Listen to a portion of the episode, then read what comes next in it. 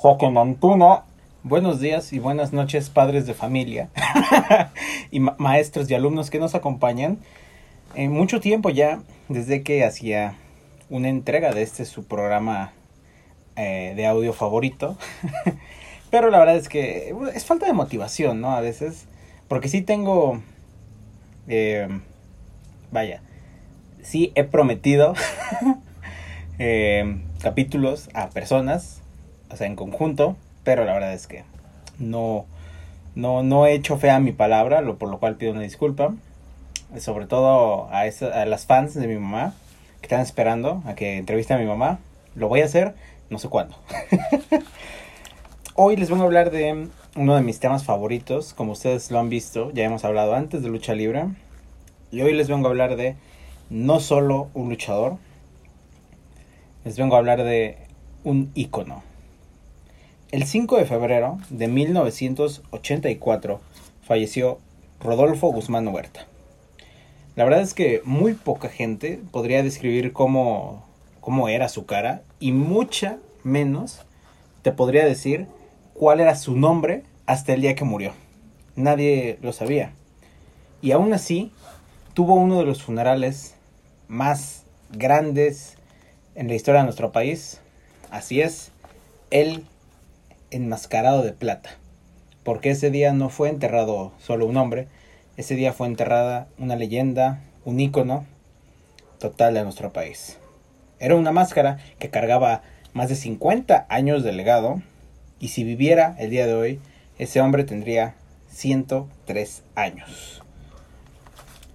Si hubiera un Monte Rushmore en México, ya saben, el Monte Rushmore es esta edificación americana donde están cuatro güeyes, que no sé quién sean, pero bueno. si México tuviera uno, como de cultura popular, quizá estaría Frida Kahlo, estaría Roberto Gómez Bolaños, obviamente. A lo mejor Guillermo del Toro, o alguien así de, de la farándula artística que no sea pintor, o Octavio Paz, quizá. Pero sin duda, el más importante y el único que tendría su lugar asegurado es un hombre diminuto con una máscara plateada que es el símbolo de la máscara a nivel mundial. Todas las máscaras o la mayoría de ellas están basadas a partir de la del santo y en un momento les explicaré esto. Porque en México, en nuestro país, cuando piensas en un luchador, piensas en el santo sería como la versión eh, mexicana de Hulk Hogan, ¿no? Hulk Hogan en Estados Unidos es el luchador. Y cada que en la cultura popular se quiere representar a un luchador en Estados Unidos, eh, toman la base de Hulk Hogan. Y aún así, se queda corto, porque no tuvo un cómic que durara 35 años, no estuvo en 50 películas. Y vaya, o sea, la comparación más cercana que tendría el santo a la cultura popular americana sería Superman, sin lugar a dudas. Es, es increíble el legado que, deja esta, esta persona, ¿no? Pero bueno, también hablamos un poco de lucha libre porque también nos interesa. Dejen, tomo un, tomo un poquillo. El santo, el santo no era AJ Styles. el santo no era Shawn Michaels. no era Kurt Angle, no era Chris Benoit. ¿Sabes? Incluso no era Triple H, que, es uno de los luchadores de los que hablamos, o ya hablé. Eh, que el Triple H siendo un luchador muy limitado, llegó a ser muy importante. O el mismo Hulk Hogan, que era un luchador limitadísimo en el ring. Y aún así, era más habilidoso que el santo. y esto no, no es hate, ¿eh? no, es miércoles de hate, hoy es martes. Mm, les diría la fecha, pero la verdad es que la desconozco. Em, y bueno, no era precisamente un dios del ring, ¿no? Si ves sus luchas, que no están en sus películas, o sea, eh, una exhibición de lucha libre del santo, en, donde luchaba, pues no era nada del otro mundo. Entonces, ¿por qué se hizo tan popular? ¿Qué, lo eh, catapultó a ser un ícono nacional. Bueno, el Rodolfo, el santo, le vamos a decirle el santo, ¿no? Porque él es como cuando les dicen a los cantantes por su nombre, cuando le dicen Abel a The Weeknd o Benito a Bad Bunny, ¿saben? Es como, dude, no, no los conoces, no son tus compas. Dile pues por su nombre artístico, digo, les gusta, por algo lo escogieron, si no, se hubieran puesto Benito o Abel, ¿no? Pero bueno, el santo comenzó a luchar en los 30 eh, bajo el nombre de... Mm, eh, Huerta, no recuerdo cuál era su, su, primer nombre de luchador, y luchaba sin máscara, y era de los, los rudos, luchaba junto a su hermano el negro Guzmán. Y vaya, después, mm, esto en los 30, ¿no? En ese, para ese momento, la lucha libre ya llevaba siendo practicada en México alrededor de 70 años. La lucha libre es, vaya bien, obviamente de la lucha eh, grecorromana, de este tipo de lucha, que se volvió más popular, eh, el, estilo libre de la lucha, que es, se transformó en la lucha libre, eh, en Italia se volvió muy muy popular y los italianos la trajeron a Estados Unidos y a México y así alrededor del mundo. En Japón, que es otra de las capitales de la lucha libre, es un poco diferente porque allá tienen el sumo y el sumo se transformó un poco en la lucha libre japonesa, que es un poco más dura, un poco más de golpes más fuertes, tipo MMA. Pero bueno, contexto, ¿no? Contexto. Em, entonces es cuando el señor Salvador Lutero, que es eh, prácticamente el padre de la lucha libre mexicana, decide crear la empresa mexicana de lucha libre, que hoy es conocida como el Consejo Mundial de Lucha Libre, el CMLL, que dato es la empresa de lucha libre más vieja de toda la historia que sigue en activo. Eh, es, vaya dato, ¿eh? O sea, ojo al dato, ojo al dato y otro al garabato, pa. Entonces, bueno, en esta empresa, eh, Guzmán, eh, el negro Guzmán, mete a su hermano, el cual no tenía un personaje todavía decidido para su debut. Y es cuando un americano de nombre desconocido utiliza, eh, se pone una máscara negra, completamente negra, y se pone el nombre de El Enmascarado bravo, eh, la inteligencia y la creatividad a tope. Pero bueno, qué, qué, curioso, ¿no? Que un... O sea, las máscaras son tradición de la lucha libre mexicana, y son por lo que es reconocida casi casi a nivel mundial. Y la máscara de luchador es parte de la cultura del mexicano. Y qué curioso, ¿no? Que haya sido un gringo el primero en ponerse una máscara y ser un luchador enmascarado. Pero bueno, ¿por qué los luchadores usan máscaras? Es otro, otro tema que me preguntó el otro día una querida amiga. Em, y bueno, para simplificar esto es, vaya, em, como les decía, los italianos tenían esa tradición de, la lucha y ellos luchaban en calzones y ya. Es como a, a puño limpio. Entonces, este señor Salvador Lútero tenía la idea de hacer de la lucha libre un negocio nacional, de un negocio, vaya, un espectáculo, casi una novela, ¿no? Y entonces lo que hizo gracias a las máscaras, pasando los años, pasando el enmascarado, el santo, mil máscaras, bla, bla, bla, es darles una identidad de héroes y villanos. Porque antes, eh, en los inicios de la lucha libre, no había rudos y técnicos. No vamos a decirle rudos y técnicos porque es el, es el término que más se conoce aquí en México. Em, simplemente eran luchadores. vamos a ver quién es el mejor.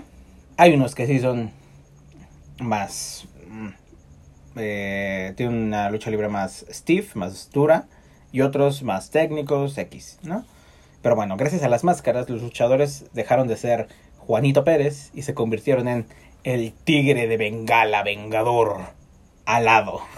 o, sea, se convirtieron en personajes más grandes que el ser humano cotidiano, casi en superhéroes y villanos, que era la intención. Y es hasta el momento la intención de la lucha libre. Es, siempre es eh, difícil, ¿no? Decir, me gusta la lucha libre y es como, ay, pero es falsa, sí, ¿y, qué? ¿No?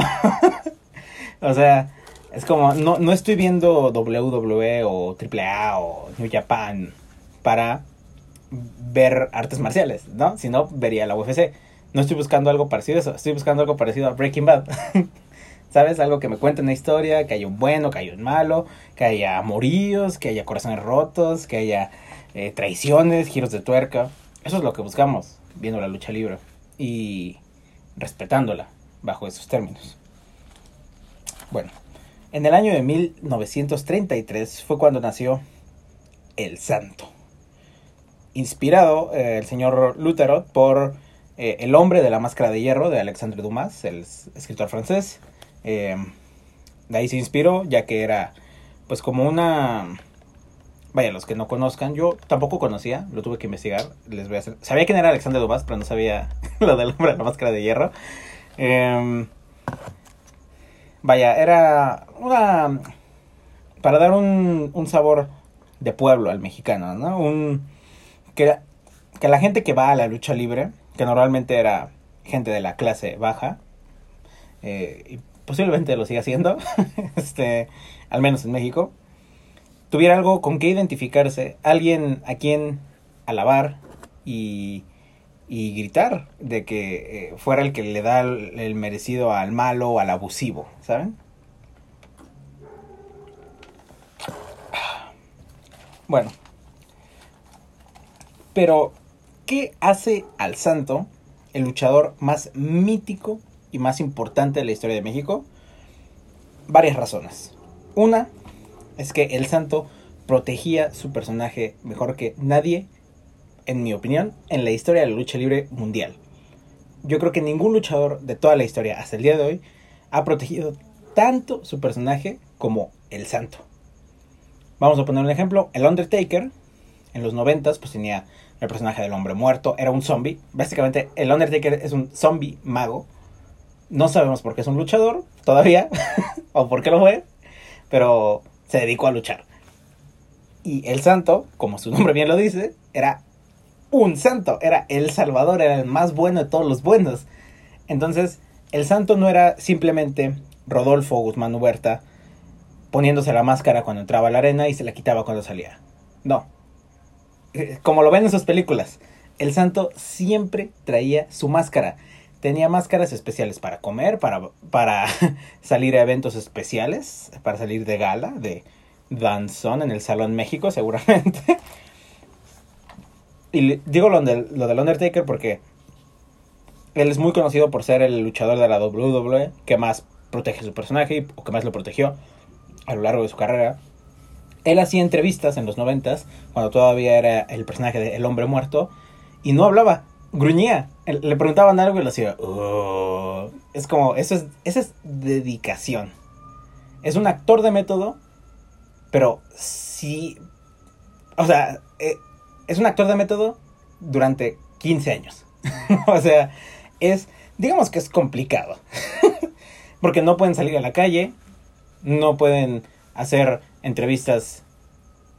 Vaya, o sea, no podías conocer la vida personal del santo porque no te la iba a decir. Él no es Rodolfo, él es el santo, él es el luchador que le pega zombies, ¿sabes? El santo, entonces, era él siempre.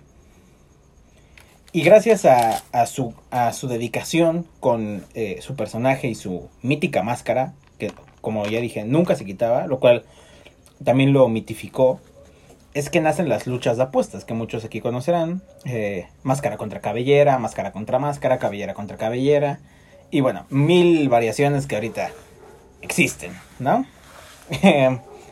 donde obviamente el santo siempre ganó. El santo nunca perdió una lucha de apuestas. Porque, ¿cómo va a perder la máscara? ¿Saben? Es el, el más bueno, es el mejor. Es el, el santo. eh, él vaya, no solo eh, fue la pieza clave de la explosión de la lucha libre en México y de su época dorada, que son los 30 y los 40, sino que también luchó con algunos de los más míticos luchadores mexicanos de toda la historia, como el Cavernario, Mil Máscaras, Gori Guerrero, Blue Demon, el Perro Aguayo, Perro Aguayo Padre, y con Gori Guerrero hacía equipo y eran la pareja atómica ¿Por qué? Pues porque el Santo era el luchador más popular y más conocido y Gori Guerrero era el mejor luchador de todos. Posiblemente, o sea, no sé, tendría que investigar tiempo, saber si Gori Guerrero coincide con Lutez o con Bruno Sammartino o con Harry, Harvey, Harvey, Harvey Race, creo que sí, Harley Race o Harvey Race. Pero bueno, posiblemente Gori Guerrero era no solo el mejor luchador de México, sino el mejor luchador del mundo. Entonces, ¿cómo les vas a ganar a ellos? ¿Saben? otro factor es que eh, alrededor de finales de los 30, inicio de los 40, José Guadalupe Cruz, también mítico y legendario ilustrador mexicano, eh, empieza a hacer los cómics del santo, los cuales se publicaron de manera ininterrumpida por 35 años. Esto, esto a mí me parece una locura, porque está bien, el cómic es un negocio que, que eh, ha durado décadas, ¿no? Pero en México nunca ha sido tan mediático otra vez como cuando lo fue en ese momento. ¿Saben? O sea, y más un cómic mexicano, porque tú, dirás, no, pero los cómics de Batman, los cómics de Superman, de los Avengers, se venden mucho en México. Y es como, puede ser, pero un cómic mexicano que sea lo más importante y, bueno, en ese tiempo también la televisión era importante, pero mucha gente no tenía acceso a ella, entonces eh, veían las historietas, ¿no? Esto lo catapultó a ser un símbolo nacional. ¿Por qué? ¿Qué representa Superman en los cómics? Bueno, Superman es el más bueno, Superman eh, es el estereotipo de americano, ¿no? Eh, siempre lucha por su país, es patriota, él se sacrificaría por el bien común, em, es heterosexual, es blanco, es alto, es mamado. Entonces el santo ¿qué representa para nosotros? El santo es un tipo mexicano común. No, uno de los chistes que más me gusta, no sé, no sé de dónde lo escuché, pero es decirle a la gente que tiene cuerpo de luchador. es como tú tienes cuerpo de luchador, como que estás fuerte, pero no estás marcado.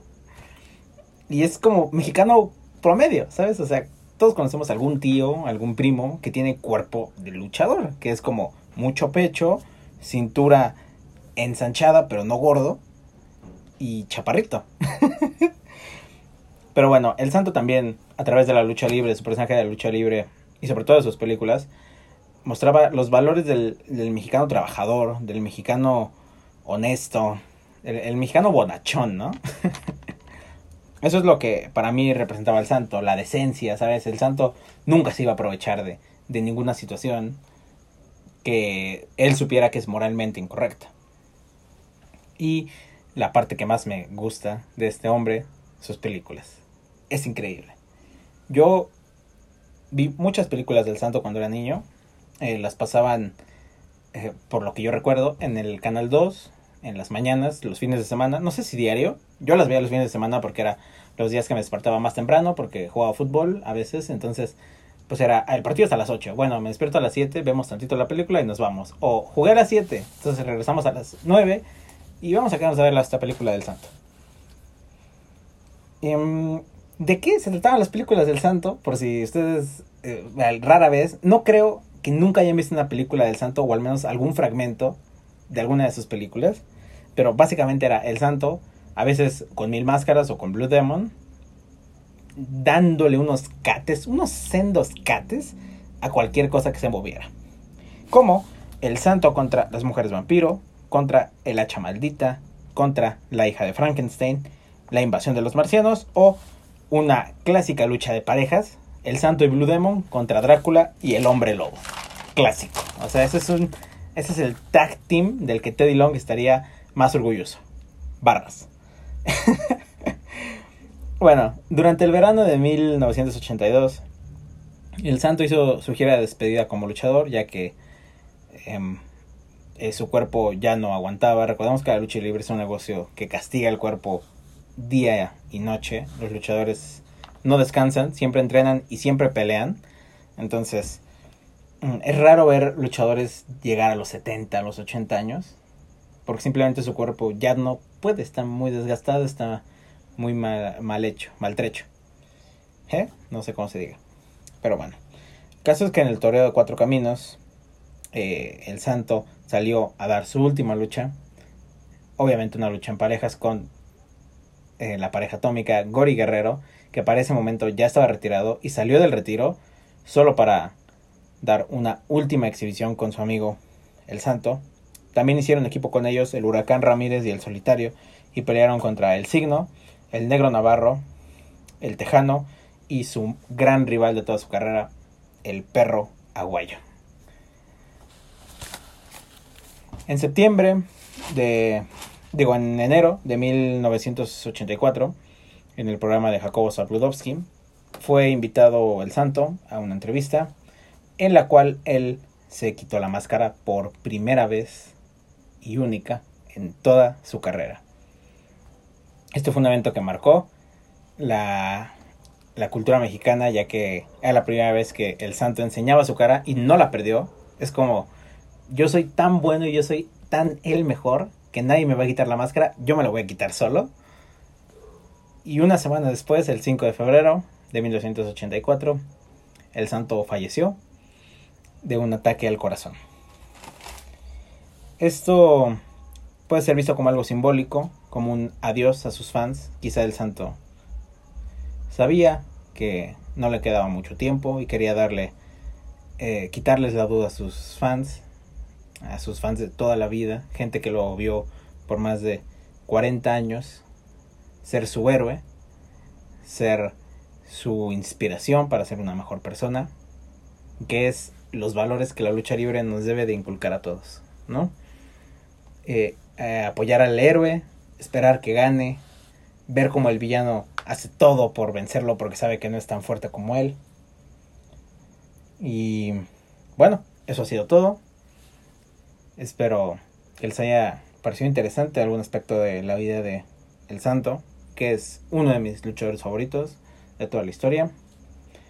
Y he apuntado a otros luchadores de los que me gustaría hablar. No, no sé a ustedes qué tanto les guste los luchadores, pero bueno. He apuntado Ultimate Warrior, también está Daniel Bryan, eh, Justin Thunder Liger, obviamente. Son luchadores que a mí me gustan bastante. CM Punk. No me gusta tanto, pero es interesante su carrera y sus decisiones de vida. Jeff Hardy. Y bueno, eso ha sido todo. Nos vemos, espero que pronto. Espero no abandonar esto tanto tiempo otra vez. Hasta luego. Bye.